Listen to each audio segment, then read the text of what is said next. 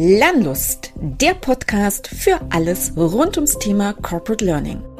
Wir sind Susanne Dube und Claudia Schütze und wir sind Learning Consultants bei der TTS. Schön, dass du heute dabei bist. Ah, das heißt, du willst jeden Lernenden zum Talent machen, so ein bisschen.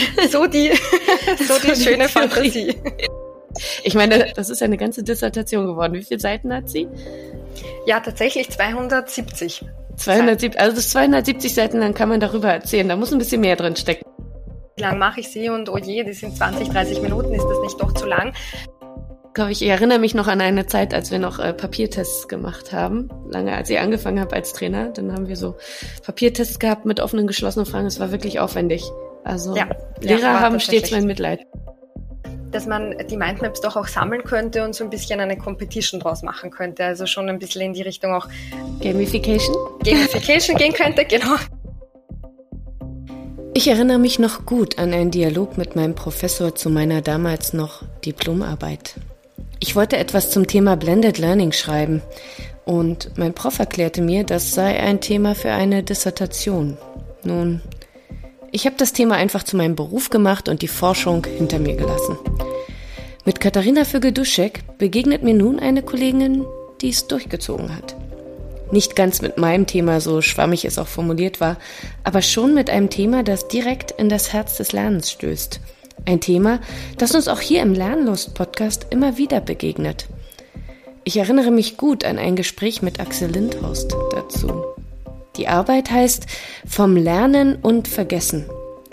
Worte, die wir heute lernen, sind Memory Booster und Lerntransfer Fördermodell. Ich bin gespannt. Hallo Katharina, herzlich willkommen heute bei uns auf dem Lernlossofa. Guten Morgen, liebe Susanne. Ich freue mich sehr, auch ich mal hier zu sein. Ja, schön, dass du da bist.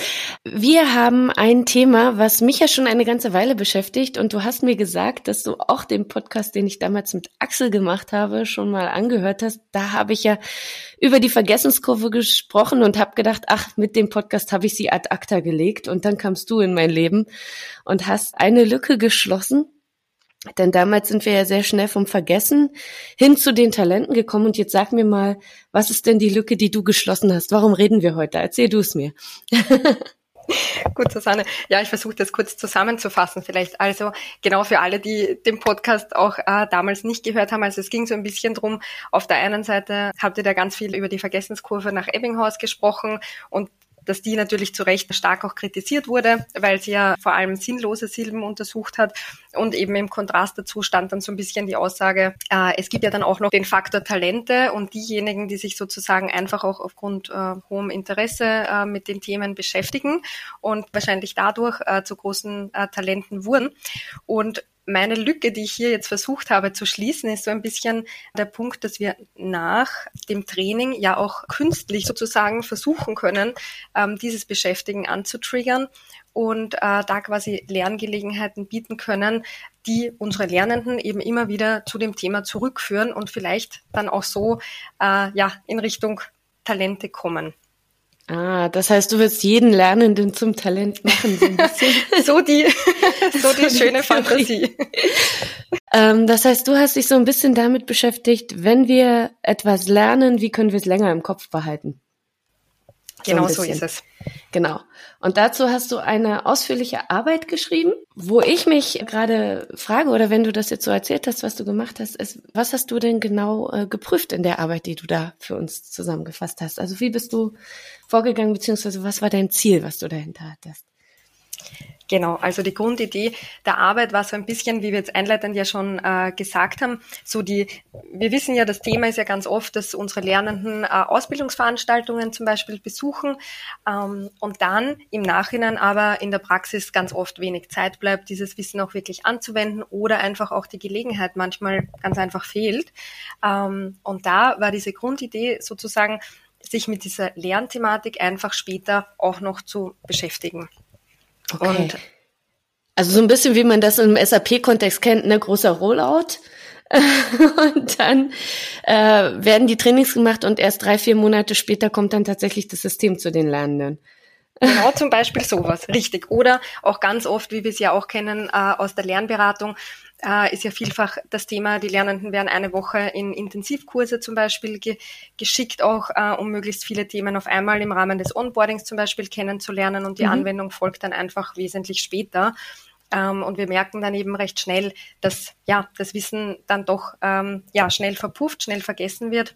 Mhm. Damit wollen wir mit, oder ich wollte mit diesem System einfach so ein bisschen äh, dem Ganzen Abhilfe schaffen und etwas ausprobieren, um zu schauen, ob wir, ob das wirklich so fruchtet, wie die Theorie vorhersagt. Oh, und da bin ich jetzt ganz, ganz neugierig drauf. Wie hast du es denn probiert?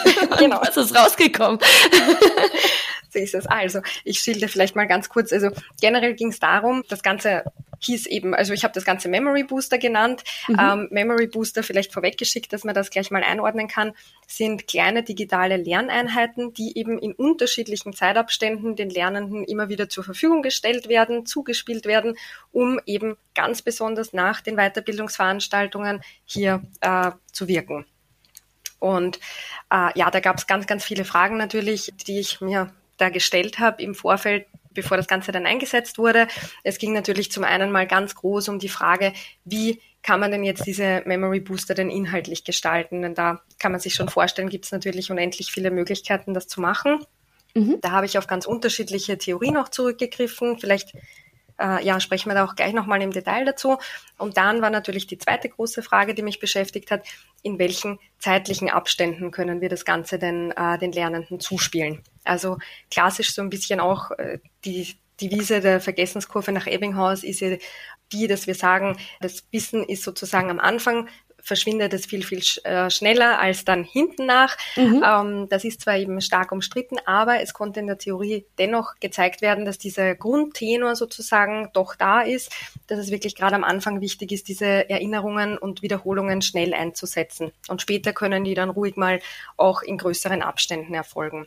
Und das spricht ja schon dafür, dass man sagt, wenn man jetzt eine Trainingsmaßnahme hat, dass man direkt danach schon aktiv wird, äh, um den Menschen zu helfen, dass es dann eben äh, im Langen sich doch gemerkt wird. Sagen wir es mal so. So ist es. Richtig. In der Hoffnung, dass sie es auch nach dem Training schon begriffen haben und schon ein bisschen wissen und äh, dieses Wissen wirklich da ist. Denn man kann sich ja nur merken oder man kann nur vergessen, was man sich einmal gemerkt hat.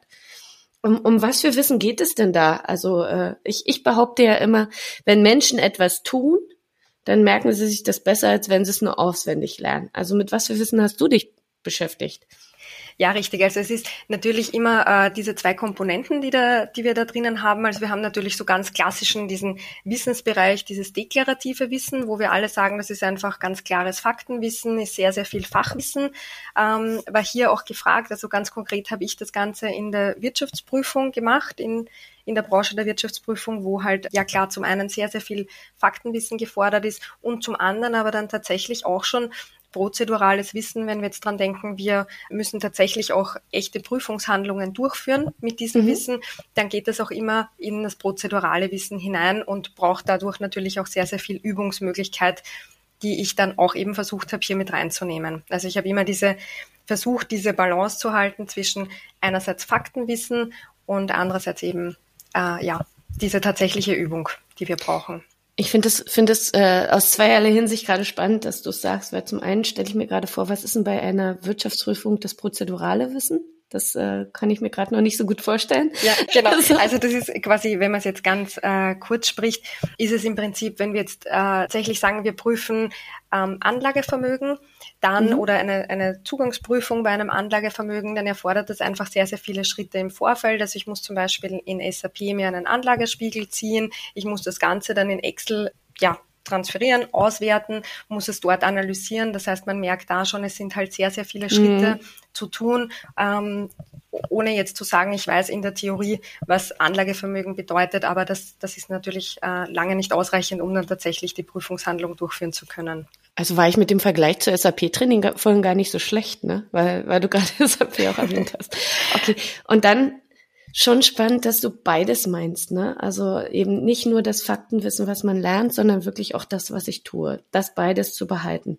Genau. War quasi was, dein Thema. Richtig. Mhm. Und was da, glaube ich, ganz, äh, ganz schön auch rauskam, auch gerade was ich ganz stark in der Theorie behandelt habe, sind eben diese Schritte hin zu dem, bis ich es dann tatsächlich anwenden kann. Weil wir haben ja sozusagen die, die erste Hürde schon mal, dass ich das Vergessen reduziere nach mhm. der Ausbildungsveranstaltung.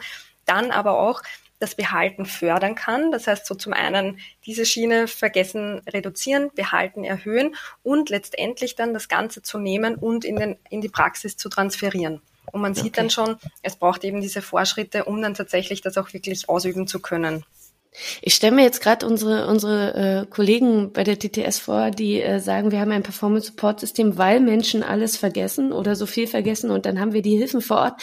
Wie unterscheidet sich denn dein Ansatz davon? Was hast du gemacht?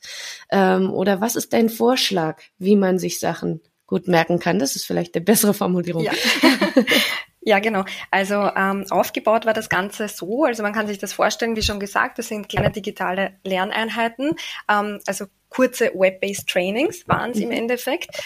Die waren aber, also ich habe drei insgesamt eingesetzt und man kann sich das so vorstellen, dass die vom Schwierigkeitsgrad aufsteigend waren. Also sprich der erste Memory Booster waren reine, kann man sagen, Dinge, die also reine Fragen, wie zum Beispiel, also geschlossene Aufgaben, Multiple-Choice-Fragen zum Beispiel, Single-Choice-Fragen, äh, richtig oder falsch antworten. Ähm, und das hatte einfach den Hintergrund, dass ja auch die Theorie natürlich empfohlen hat, hier niederschwellig einzusteigen. Das heißt, dass wir wirklich sagen, wir machen kleine, kurze, prägnante Aufgaben, wo der Lernende sozusagen gar nicht sehr, sehr aktiv sein muss an der Stelle, sondern eher mal, wo es darum geht, ihn anzutriggern, um mal kurz zu sagen, hey, überleg doch nochmal, was ist denn jetzt da die richtige Antwort? Also ich das muss quasi richtig so ein Reminder, ne? Genau. Genau. Mhm. Ein kleiner kurzer Reminder, wo der Lernende eigentlich nichts weiter zu tun hat, als einfach mal den Button zu klicken und zu sagen, okay, ja, ich kann mich erinnern, das ist richtig oder falsch. Und im mhm. Idealfall sollte es da auch schon darum gehen, das wussten die Lernenden auch an der Stelle, äh, dass man natürlich gerne die Kursunterlagen nochmal konsultieren kann, um da auch nachzuschauen. Also das war auch so ein bisschen der Hintergedanke, dass ich da nochmal sage, ach Mist, das ärgert mich, das muss ich jetzt wissen, ich scha äh, schaue jetzt nochmal schnell nach. Das war also gar kein Test oder sowas, sondern es ist wirklich das, was wir ja auch immer postulieren, wenn wir sagen, wenn wir ein Quiz machen oder ähnliches, ist es nicht, um die Leute abzuprüfen, sondern wirklich, dass sie sich nochmal mit dem Thema auseinandersetzen und nochmal genau, ein bisschen so beschäftigen damit. Mhm. Richtig, ganz genau so ist es. Das war der Zweck. Und äh, sozusagen aufbauend auf diesem ersten kleinen Memory Booster ging es dann im zweiten schon nochmal ein bisschen offener. Ähm, los, denn da mussten sie zum Beispiel kleine äh, Lückentexte beantworten oder eben sonst Freitext antworten oder sie hatten auch schon mal eine Übung in einem Excel, wo ich mir zuerst das Excel eben runtergeladen habe und dann ausgefüllt habe sozusagen. Und okay. da hat sich dann auch gezeigt, dass diese Abstufung aber sehr, sehr gut war, weil die Lernenden da auch genau das rückgemeldet haben, was vorweg schon vermutet wurde, dass sie gesagt haben, ja, es war sehr gut, dass der erste eher niederschwelliger war und der zweite dann erst so richtig offen, äh, weil sonst wäre das vielleicht so abschreckend gewesen. Mhm. Okay, äh, das heißt, äh, wie hast du das denn ausgewertet oder wie lief denn da diese Auswertung? Stelle ich mir ganz schön aufwendig vor, oder? Ja, also ausgewertet wurde das Ganze einfach durchs LMS selbst. Also ich habe das ah, Ganze okay. in, genau, also es war relativ äh, unkompliziert sozusagen. Ich habe das Ganze in Articulate Rise erstellt und es wurde dann automatisch auch vom System einfach ausgewertet. Und die Lernenden bekamen natürlich äh, direkt Feedback, was auch ein ganz, ganz wesentlicher Punkt dann auch war. Mhm weil wir ja wissen, dass wenn Lernende sozusagen auf sich gestellt sind beim Lernen und sich Dinge dann einfach im Nachhinein auch nochmal so ein bisschen selbst erarbeiten sollen oder wiederholen sollen, dass da das Feedback halt eine wahnsinnig wichtige Rolle spielt. Einfach um zu vermeiden, dass sie sich das falsch einlernen. Das finde ich einen total spannenden Punkt, aber nichtsdestotrotz muss ich noch mal einen Schritt zurückgehen, bevor wir über das Feedback sprechen, weil das scheint für mich ein ganz, ganz wichtiges Thema zu sein. Was war denn der dritte Schritt, den du gegangen bist? Weil ich, ich glaube, da steckt ja eine Dreischrittigkeit bei dir drin. Richtig, genau. Und der dritte Schritt war dann, also wir haben jetzt schon gesehen, der erste war sehr, sehr geschlossen, der zweite war dann schon offener und der dritte, der war dann noch schon äh, etwas später versetzt, äh, circa nach acht Wochen. Und hier ging es dann einfach drum, ein Mindmap zu erstellen. Das heißt, die Lernenden hatten tatsächlich die Aufgabe, einfach alles Wissen, das sie zu dem Thema hatten, also in dem Fall jetzt Anlagevermögen, zusammenzutragen und daraus einfach ein großes Mindmap zu bauen. Ja, also äh, die Mindmap war eben dann dazu da, dass sie sozusagen all die Inhalte, die sie eben bislang im Kurs, aber auch in den zwei davor äh, vorhergehenden Memory Boostern gelernt hatten, einfach nochmal äh, zusammenzutragen in einem großen Bild mit mhm. der Zusatzbitte, dass Sie diese Mindmap dann auch verwenden können in der Theorie, um jetzt einem neuen Kollegen, der gerade frisch dazukommt, der gerade auch das Anlagevermögen äh, prüfen soll, dass man diese Mindmap heranziehen kann, um dem das so ein bisschen näher zu bringen, das Thema. Einfach um auch den Lernenden so ein bisschen einen, einen Rahmen zu bieten, in dem sie diese Mindmap erstellen sollen. Ich finde das gerade so total spannend, wenn ich mir die drei Sachen so im Zusammenhang äh, anschaue, dann baut es ja so wirklich auf. Ne? Ich glaube, das war auch das Ziel, was du hattest. Ne? Am Anfang ist es total einfach, niederschwellig. Ich gehe rein, mache ein bisschen Multiple Choice. Dann wird es ein bisschen aufwendiger. Ich muss mich wirklich nochmal mit dem Thema auseinandersetzen, weil da kommen Fragen, wo ich wirklich was da, dazu schreiben muss, so ein bisschen, ne? wo ich was auswerten lassen muss. Und im dritten, da ging es dann, glaube ich, erst recht gar nicht darum, dass es jemand kontrolliert, sondern eher wirklich als Memory Booster für mich dass ich quasi für mich nochmal mein eigenes Wissen in eine Struktur bringe in Form eines Mindmaps. Also wirklich äh, eine Dreischrittigkeit drin. Du hast vorhin was gesagt zum Thema Feedback, dass Feedback sehr wichtig ist. Es gab, glaube ich, auch noch ein paar andere Aspekte, die ganz, ganz wichtig sind, damit dann diese drei Schritte auch gut funktionieren können. Ne? Richtig, genau so ist es. Genau, also das eine ist eben das Feedback, worüber wir schon kurz gesprochen haben, aber vielleicht einfach äh, nochmal abschließend, also gerade bei den ersten beiden Memory Boostern haben Sie da äh, tatsächlich auch Feedback und Musterlösungen dazu bekommen. Mhm weil eben wichtig, dass sie sich da nichts Falsches einlernen. Bei der Mindmap dann, wie du, wie du sagst, Susanne, war es dann so, dass da natürlich kein richtig und kein falsch gegeben ist. Das wussten sie auch vorher. Und ähm, da war es ja, war's dann eher so, dass sie es einfach abgegeben haben oder sich selbst eben als weiterführende Lernunterlage auch behalten haben und damit weitergearbeitet haben. Mhm. Das zum Thema Feedback. Hier an der Stelle kann man vielleicht auch noch einen ganz netten Aspekt einbringen, der von den Lernenden dann ganz oft gekommen ist am Ende der Mindmap, dass so ein bisschen auch der Wunsch da war, dass man die Mindmaps doch auch sammeln könnte und so ein bisschen eine Competition draus machen könnte. Also schon ein bisschen in die Richtung auch Gamification? Gamification gehen könnte, genau, ganz richtig. Und da so ein bisschen dann auch, äh, ja, so einen Wettbewerb starten kann und zum Beispiel auch die, die Top 3 Mindmaps im nächsten Kurs, im nächsten Jahrgang dann auch zum Beispiel herzeigen könnte. Dann sind Wirtschaftsprüfer so, so kleine Wettbewerbsler, ne? so ist es. Und glaubst du, dieser Wettbewerb hat, äh, hat dann noch geholfen oder war das eher, dass das grundsätzlich erstmal Spaß gemacht hat, da sowas ja. mitzumachen? Ja, genau. Also ich denke auch, es war einfach mal eine, eine äh, starke Abwechslung auch für die Lernenden und wirklich mal was anderes. Und ähm, das war auch so der Punkt, den Sie gerade bei der Mindmap oft dann genannt hatten in den anschließenden Interviews, dass es einfach mal eine ganz ganz alternative Lernvariante war und für viele aber tatsächlich sehr nützlich und hilfreich war. Okay, ah, spannend. Ähm, Jetzt äh, überlege ich gerade, jetzt könnte natürlich jemand kommen und sagen, na gut, das ist doch relativ einfach. Man setzt sich da drei, drei äh, Übungsphasen noch hinter das Training dran und dann wird das schon funktionieren. Ist das wirklich so einfach oder gibt es so ein paar Stolpersteine, die man beachten sollte oder irgendwas, was für, ich meine, das ist ja eine ganze Dissertation geworden. Wie viele Seiten hat sie? Ja, tatsächlich 270. 270, also das 270 Seiten lang kann man darüber erzählen. Da muss ein bisschen mehr drin stecken. Richtig, ja. Also es gibt tatsächlich natürlich ein paar Hürden, ähm, die ja im, in der Praxis dann auch äh, durchaus zu berücksichtigen sind. War ja auch bei meiner Untersuchung so. Mhm. Also es, es war durchaus so, ich hatte 120 Teilnehmende ungefähr, wobei aber die Rücklaufquote hier 70 Prozent waren. Das heißt, es waren durchaus sehr, sehr viele Lernende, die sich da auch durchwegs freiwillig äh, darauf eingelassen haben. Aber ich habe natürlich schon äh, mit der einen oder anderen Erinnerungsmail dann auch nochmal nachgeholfen, dass, dass die Memory Booster auch wirklich innerhalb des Zeitfensters gemacht werden.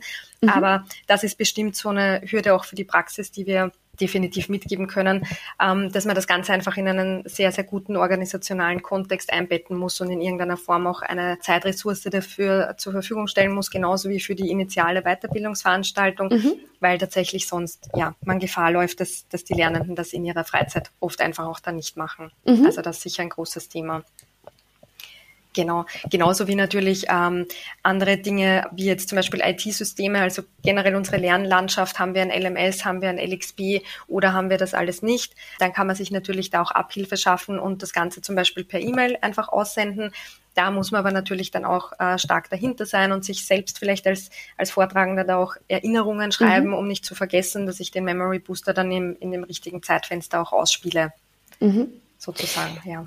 Jetzt hast du schon mehrfach dieses Thema Zeitfenster oder Zeit äh, mit erwähnt. Ich habe mich jetzt gerade gefragt, wie viel Zeitaufwand steckt denn da drin für die Lernenden, so eine Booster zu machen nach der Lernmaßnahme? Denn ich weiß, wie schwer es manchmal ist, in den Unternehmen Menschen dazu zu bekommen, dass sie sich überhaupt die Zeit zum Lernen nehmen. Also wie viel Zeit muss ich mir denn nehmen als Lernender, wenn ich sage, ach ja, ich will da jetzt wirklich das behalten, ich setze mir noch ein paar Lernbooster hinten dran.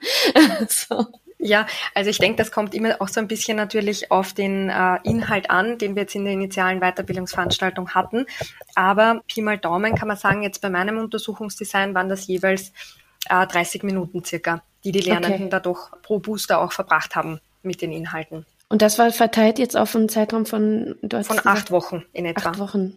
Okay, also zwei Monate äh, darauf verteilt. Äh, jeweils 30 Minuten. Gab es da auch noch mal irgendwie so, ein, so eine bestimmte Dauer? Du hast gesagt, am Anfang soll es einfach sein, da ist es dicht dran.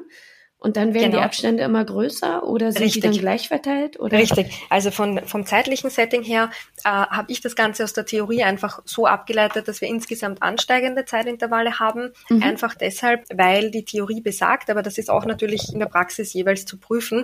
Aber generell sagt die Theorie natürlich, je weiter auseinander die Abstände liegen, desto besser in dem Sinne, weil ja mein kognitives Aktivitätsniveau sozusagen dann ansteigt, wenn ich mhm. äh, später diese Übungsbeispiele mache.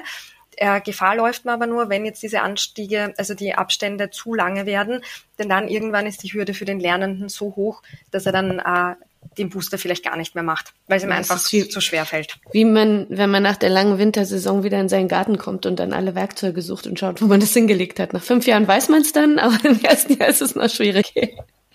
Genau so ist es. Das heißt, das ist einfach immer so ein bisschen äh, ja abhängig auch natürlich von dem Zeitpunkt, äh, wo ich einfach mit Sicherheit sagen kann, ich wende das dann in der Praxis an. Wenn das mhm. einfach schon wesentlich zeitnäher ist, dann kann ich auch die Zeitspanne von acht Wochen natürlich deutlich verkürzen. Oder es ist umgekehrt länger, dann kann man auch vielleicht mit einem vierten Memory Booster arbeiten. Also es hängt immer so ein bisschen vom Fall ab. Okay. Jetzt haben wir darüber gesprochen, was du da äh, gemacht hast oder ähm, wie diese Lernbooster aussehen, dass man da dreimal so eine Station hat, äh, dass man vielleicht äh, hier und da ein paar Sachen be beachten muss, die wir sicherlich noch ein bisschen vertiefen könnten. Was mich interessieren würde, hat es dann was gebracht? Haben die Leute sich das dann wirklich besser merken können? Ja, es war tatsächlich spannend, auf die Ergebnisse dann zu schauen, natürlich am Ende des Tages. Also ich mhm. hatte in Summe drei unterschiedliche Gruppen, wobei eben eine Gruppe die Kontrollgruppe war. Und dann mhm. hatte ich nochmal zwei Gruppen von unterschiedlichen Memory Booster Arten, kann man sagen, wo ich nochmal so ein bisschen unterschieden habe in, die einen hatten nur Wissensfragen und die anderen dann eben Wissensfragen und Anwendungsaufgaben. Okay. Und in Summe hat sich bei den Ergebnissen tatsächlich bei den beiden Boostergruppen ein signifikanter Unterschied gezeigt hinsichtlich der Kontrollgruppe. Mhm. Wenn man auf den, den Lernerfolg schaut, wenn man auf den, also ich habe das dann nochmal getrennt in Lernerfolg und Lerntransfer, aber das geht natürlich jetzt schon ganz stark in die Theorie rein. Mhm. Genau, und äh, im Bereich des Lernerfolgs gab es da tatsächlich signifikante Unterschiede zwischen den Gruppen und in Summe hat sich gezeigt, dass die Gruppe, die eben äh, Wissensfragen und Anwendungsaufgaben bekommen hat, die am besten auch abgeschnitten haben. Gut, das unterstützt dann das, was ich am Anfang auch gesagt habe. Wenn jemand äh, etwas gut lernen will, dann sollte er es auch tun damit quasi nicht nur so das Gehirn es. eingestreckt wird über Ohren und Augen, sondern die Hände, die machen halt auch was. Ne? Also das ist äh, dann ein ganzheitliches Lernen, da, ist, da steckt dann der ganze Körper drin, behaupte ich immer. So ist es, genau. Weil wir dürfen da Genau, weil ich denke, was, was mir auch wichtig ist, da nochmal mitzugeben, vielleicht unseren Hörern, ist, dass man ja auch nie vergessen darf, dass die Dinge, die wir jetzt im, im, in der Weiterbildungsveranstaltung direkt lernen und üben, ist ja immer nur so die halbe Miete sozusagen, weil wir müssen natürlich diese Übungssequenzen auch später dann eben wiederholt bieten, sei es jetzt mhm. in der Praxis selber durch die Anwendung oder halt tatsächlich in Form dieser Memory Booster zum Beispiel, weil es oft mit einer Übungsgelegenheit natürlich noch nicht getan ist und ich da noch nicht ausreichend prozedurales Wissen erwerben kann. Mhm. Das funktioniert ja so schnell leider nicht. Ja, Okay, also Lernen braucht Zeit. Und du hast jetzt einen Weg gefunden, wie man sagt, ich muss es aber nicht kontinuierlich lernen, sondern ich kann in Intervallen immer wieder wiederholen. Und dann habe ich tatsächlich da das Lernen erreicht. Das Ganze hast du gepackt in das sogenannte Lerntransferfördermodell. Das heißt, das ist dann dieses Modell oder gehört da noch etwas dazu? Genau, genau so ist es. Also ich habe dann im Endeffekt Ziel meiner Arbeit war es eben ein, ein Lerntransferfördermodell abzuleiten, um einfach so äh, ja sehr abstrahiert, denn meine wichtigsten Erkenntnisse da auch darzustellen. Mhm. Und ähm, im Mittelpunkt stand natürlich diese äh, schon besprochenen inhaltlichen Rahmenbedingungen, wo wir eben diese drei Memory Booster sehen. Eingebettet ist das Ganze in zeitliche Rahmenbedingungen, wo wir auch schon gehört haben, dass die Abstände eben auf jeden Fall steigend waren. Mhm. Und was wir dann drumherum noch in dem Modell finden, sind natürlich eine Reihe an organisationalen und, und technischen Rahmenbedingungen, die es einfach immer gilt, ja, in jedem Unternehmen einfach mal zu prüfen und zu schauen, wie kann ich das Ganze denn einbetten? Was sind denn meine technischen Möglichkeiten, die ich habe, um das Ganze im Idealfall sehr, sehr automatisiert auch umzusetzen organisationale Rahmenbedingungen, wenn du die gerade erwähnst, dann triggert das bei mir im Kopf so ein bisschen was an, weil ich, wie gesagt, bei vielen, vielen Lernenden immer höre, ich habe ja keine Zeit, das zu machen. Es ist so äh, schwierig, das bei uns umzusetzen, mal Ruhe zu finden oder ähnliches. Was sind denn die organisationalen Rahmenbedingungen, die nötig sind, um das tatsächlich gut umzusetzen? Ja, für mich tatsächlich ist ein sehr zentrales Thema immer das Thema Zeitressource. Also wie du schon gesagt hast, mhm. das ist natürlich das, was man meistens hört, egal jetzt wie, wie toll die Lerngelegenheit ist, wenn die Zeitressource nicht da ist, wird sie halt leider nicht ausreichend genutzt, ganz oft. Das heißt, das wäre natürlich immer eine ganz, ganz wichtige Voraussetzung, dass man schafft, hier wirklich auch Zeiten für das Lernen, für das Absolvieren der Memory Booster in irgendeiner Form den Lernenden einzuräumen. Dann habe ich jetzt noch, noch eine Frage dazu. Du hast ja vorhin gesagt, diese Lernbooster dauern immer ungefähr eine halbe Stunde. Ne? Hast du gesagt? Genau, so ist ähm, es. Das heißt dreimal, dreimal eine halbe Stunde. Jetzt habe ich oft oder ist mir oft äh, in meinem Arbeitsumfeld begegnet, dass gesagt wird, naja, die Leute wollen sich nicht länger als zehn Minuten konzentrieren oder mach Videos nur fünf Minuten lang, weil sonst guckt sie sich keiner an. Also alles geht nun darauf hin, dass man das so kurz, so kurz, so kurz wie möglich macht. Wie würdest du sagen, kann man diese Booster auch verkürzen oder gibt es einen Grund, warum es nun diese halbe Stunde sein soll? Also würdest du da eine Empfehlung aussprechen wollen? Mhm. Ja, das finde ich eine sehr spannende Frage, Susanne, weil das hat mich tatsächlich auch äh, ganz stark im, bei der Konzeption beschäftigt. Wie lang mache ich sie und oh je, mhm. die sind 20, 30 Minuten, ist das nicht doch zu lang? Ähm, ja, ich denke, da spielen halt ganz viele Aspekte eigentlich rein, weil zum einen muss man sich, glaube ich, immer bewusst machen, wie lange sind denn zum Beispiel jetzt Web-based Trainings bei einem Unternehmen sonst. Und äh, mhm. äh, da gibt's halt viele Branchen, wo wir eigentlich äh, teilweise auch zweistündige WBTs haben, wo man dann schon. Oh, ja, das tut mir gerade weh. So ist es. Und äh, wo man dann halt tatsächlich mal von dem sozusagen ausgehen könnte und sagen könnte, okay, Dementsprechend sind 20 bis 30 Minuten eigentlich schon relativ kurz gesehen. Mhm. Ähm, gleichzeitig aber habe ich das Ganze dann auch nochmal in meine qualitativen Interviews mit hineingenommen, die Frage, weil es mich tatsächlich interessiert hat, ja. was natürlich die Lernenden, wie sie das empfunden haben. Und es kam eigentlich ein ganz spannendes Feedback zurück, weil sie schon gesagt haben, wenn sie die Zeitressource haben dafür, finden sie das wesentlich angenehmer als jetzt nur fünf bis zehn Minuten, weil sie einfach das Gefühl haben, sie können sich so doch nochmal einfach ein bisschen langsamer auch in das Thema wieder einfinden und haben einfach mehr Zeit und Muße sozusagen, sich mit dem zu beschäftigen und wollen eigentlich da gar nicht so durchgehetzt jetzt nur fünf Minuten machen, sondern haben das tatsächlich geschätzt, dass das einfach auch so ein bisschen in eine Story eingebettet war, dass sie sich da so in Ruhe nochmal durchklicken konnten. Mhm. Also in dem Fall jetzt gar nicht negativ empfunden, aber weil du ja gefragt hast, ob's, ob man es auch kürzer machen könnte, also da würde ich sagen, definitiv. Ich habe es jetzt hier natürlich auch sehr, sehr ausschweifend gemacht, einfach für meine Untersuchung, dass ich da relativ viele verschiedene Szenarien unterbringen kann. Man kann aber natürlich, also und ich habe ja die Memory Booster auch immer pro Thema gemacht.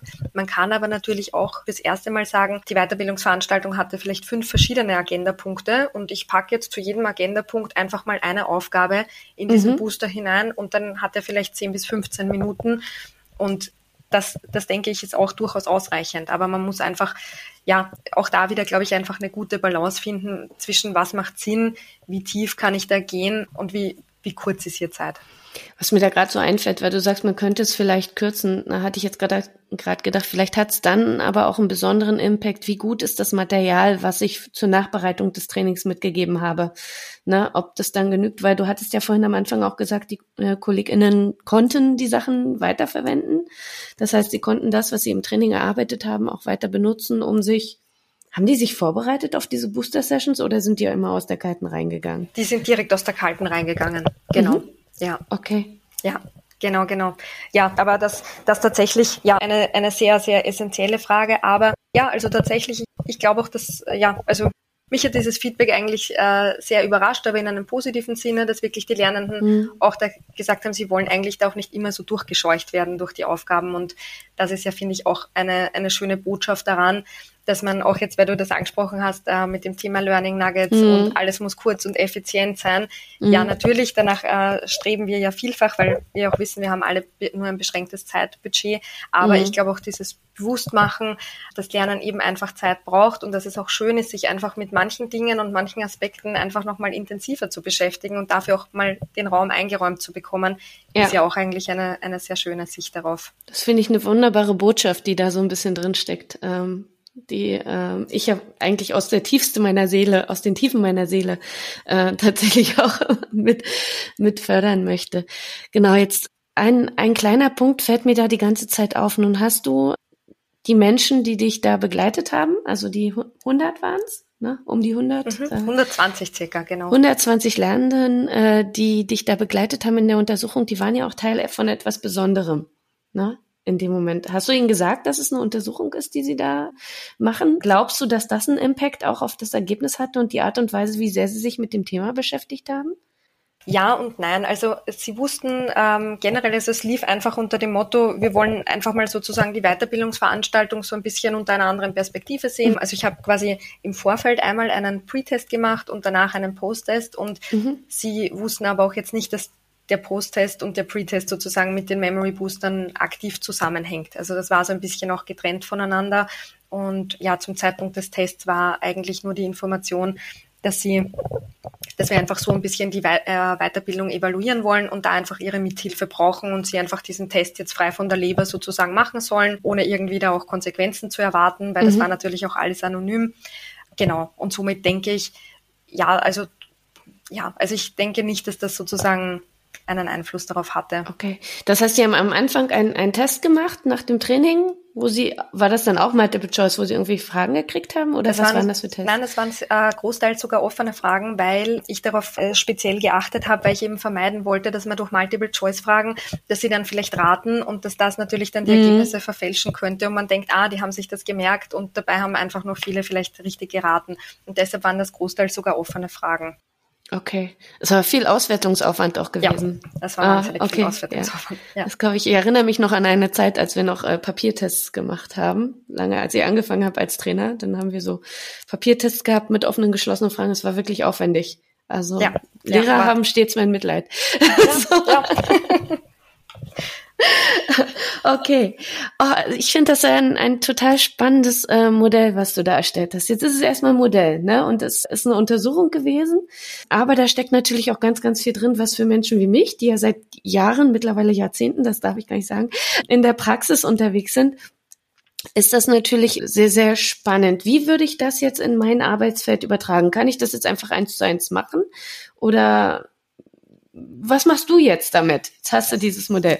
Genau, genau. Also ich glaube, ja, äh, wie man gehört hat, ist es jetzt ja, denke ich, nicht der riesenkomplexe Aufwand sozusagen, das einfach mal auch auszutesten in, in ganz unterschiedlichen Branchen. Also ich glaube, und das war auch so der Tenor, der in den Interviews nochmal ganz stark von den Lernenden auch rauskam, auf die Frage hin, wo sie denn weitere Anwendungsbereiche sehen, ob es die gibt in ihren Augen oder nicht. Und da kamen ganz, ganz viele Rückmeldungen hinsichtlich, ja, im IT-Training kann ich mir das gut vorstellen. Ich kann es mir vorstellen, vorstellen bei Compliance-Themen, also wirklich quer, querfeld ein. Und so würde ich das jetzt zukünftig auch für mich handhaben als mhm. ja doch in der Unternehmensberatung, weil äh, ja wir einfach sehen, es gibt ganz ganz viele Felder, wo man das anwenden kann in der einen oder anderen Form.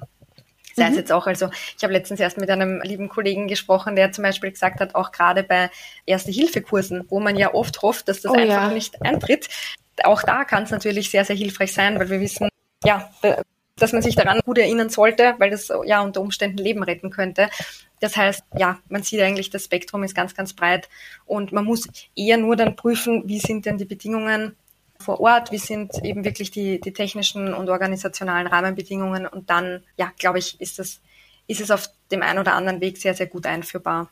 Spannend. Jetzt fällt mir noch gerade ein kleiner Aspekt ein. Du hast mir einen Auszug zu lesen gegeben, den ich gelesen habe. Und das fand ich sehr, sehr spannend. Das ist mir so ein bisschen äh, in Erinnerung geblieben, ähm, dass eben gesagt wird, es ist nicht mal nur wichtig, dass man diese Lernbooster macht oder dass man es einsetzt, sondern dass man auch darauf achtet, dass die Umgebung, wo gelernt wird, dem entspricht, wo es später dann auch angewendet werden soll, sinngemäß. Also hilf mir ein bisschen. ähm, so habe ich es mir gemerkt. Also Richtig. Also idealerweise, wenn ich möchte, dass jemand im Werk, an der Werkbank was arbeitet, dann wäre es gut, wenn das Training nicht irgendwo, sondern tatsächlich an der Werkbank stattfindet.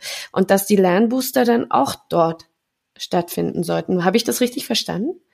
Genau, also das ist natürlich so immer äh, unser großes Ziel, glaube ich, in der Weiterbildung ganz allgemein, dass wir wirklich sagen, die Lernbedingungen sollten natürlich möglichst möglichst so sein, wie sie dann in der realen Arbeitswelt auch sind. Das mhm. heißt, wenn wir die Möglichkeit haben, äh, ja, direkt an der Werkbank natürlich die Dinge auszuprobieren und dort eben auch wieder unsere Übungen zu machen, unser prozedurales Wissen zu erlernen, zu erlangen, dann, dann ist das natürlich der Idealfall. Und auch für die Memory Booster gilt das natürlich, wenn man jetzt sagt, hey, die Arbeitsanweisung ist einfach die geh heute sozusagen an deine Werkbank und, und schau dir das einfach nochmal an oder mach diese Schritte, dann äh, kann man das natürlich auch so umsetzen. Also sehr, sehr spannend fand ich das auf jeden Fall, was du dort äh, gesagt hast und bin ganz, ganz neugierig darauf, das auch noch auszuprobieren, wohl wissend, dass es dann für uns, die wir ja beratend unterwegs sind, auch immer bedeutet, die Führungskräfte überzeugen zu müssen, dass es gut und wichtig ist. Und da hilft es uns natürlich, wenn du so eine kleine Untersuchung gemacht hast, klein oder groß, ich meine, klingt aufwendig, äh, so, äh, die äh, das Ganze ähm, unterstützt. Möchtest du uns, den Menschen, die in der Lernwelt unterwegs sind, so eine Art Motto mitgeben, eine Art Tipp mitgeben, ein Mindset mitgeben, wo du sagst, wenn ihr das befolgt, dann könnt ihr sowas auch zum Erfolg führen und dann werden wir alle unseren Lernenden was Gutes mitgeben. Wir können ja mal so ein großes Wort folgen lassen. Ja, das ist, äh, ja, das ist eine gute Frage, Susanne. Ein großes Wort zum Schluss. Ähm, ja, also ich glaube, äh, es kam, glaube ich, schon ganz gut raus, dass es definitiv jetzt für mich gesprochen so meine, meine wesentliche Erkenntnis. Also der Punkt nämlich wirklich, dass wir uns einfach nochmal äh, dem besinnen, dass wir sozusagen diese eine Lerngelegenheit alleine, dass die einfach oft nicht ausreichend ist. Und wir sehen ja schon jetzt auch die großen Tendenzen ohnehin in Richtung Blended Learning, die uns mhm. ja auch schon dabei unterstützen, einfach unseren ja, Wissenserwerb sozusagen über mehrere zeitliche Events aufzuteilen, dann auch nochmal mit ganz, ganz unterschiedlichen äh, ja, Lernaufgaben, Varianten eben zu untermauern und zu unterstützen. Und ich glaube, das ist einfach wieder ein weiterer Beitrag in diese Richtung, dass wir wirklich sagen, wir müssen uns bewusst machen, dass die Lernziele, die wir uns vielleicht für ein einmaliges Seminar setzen, zwar vielleicht für den Moment erreicht werden können, mhm. wenn wir es denn mhm. überhaupt schaffen, die alle so zu erreichen, wie wir es uns vorgestellt haben, aber dann wirklich sich bewusst zu machen, dass das ja äh, tatsächlich nicht der, der letzte Punkt sozusagen ist oder der, der Abschluss dieses Lernevents, sondern dass das Ganze einfach auch weitergetragen werden muss und genau. ich das einfach immer wieder wiederholen muss. Und die Lernenden, die lernen ja in der Praxis dann auch immer weiter. Ne? Also es hört ja nicht auf zu lernen. Und was ich sehr, sehr spannend daran finde, ist, Blended Learning ist eben nicht nur ein reiner Mix von Lernen, sondern das ist die sinnvolle Anordnung von ja, verschiedenen Lernmethoden und in dem Fall würden sich die Lernbooster da gut einreihen. Ne, zu sagen, da nutze ich es gezielt, dass ich einen äh, niedrigschwelligen Einstieg, so hatten wir es vorhin genannt, ne, reinwähle, dann äh, ein bisschen komplexer werde und dann wirklich immer mehr in diese breite Arbeitswelt, also diesen Übergang in die Praxis dann da tatsächlich nutze. Spannend. Höchst spannend. Ich habe viel, viel Lust, mit dir noch mehr darüber zu sprechen. so, aber ich glaube, für den Moment kann es genügen. Ne? Wir werden noch ein bisschen von dir sicherlich lesen, hören und vielleicht äh, hat der eine oder andere Kunde auch mal das Glück, dich im Projekt zu haben. Dann könnt ihr lange, lange darüber sprechen. Für heute sage ich äh, ein dickes, dickes Dankeschön. Es hat mir viel, viel Spaß gemacht, äh, mit dir darüber zu sprechen. Ich hoffe, dir auch. Danke dir, Susanne. Mir hat sehr, sehr viel Spaß gemacht. auch okay. mal heute bei dir auf der Couch Platz zu nehmen, sozusagen. genau. Dann sage ich erstmal auf Wiederhören, wenn Sie oder ihr, liebe Hörer, Hörerinnen, tatsächlich noch Fragen habt oder ähnliches, dann ich werde euch gleich im Nachgang wieder sagen, wo ihr uns überall findet. Meldet euch auch gerne mit Fragen an Katharina zum Thema. Wir freuen uns drauf. Dann bis dann. Bis zum nächsten Mal. Tschüss. Übrigens, Habt ihr uns schon abonniert? Das geht überall dort, wo ihr eure Podcasts am liebsten hört. Wir freuen uns auf euer Feedback und vor allem auf den Austausch mit euch. Wie ihr uns erreicht? Ihr könnt uns auf Podigy schreiben oder ihr folgt dem Lernlust-Podcast auf Mastodon. Es gibt uns auch als echte Person auf Mastodon, Twitter oder LinkedIn. Sagt uns also, was euch gut an unseren Podcasts gefällt und wo wir noch besser werden können.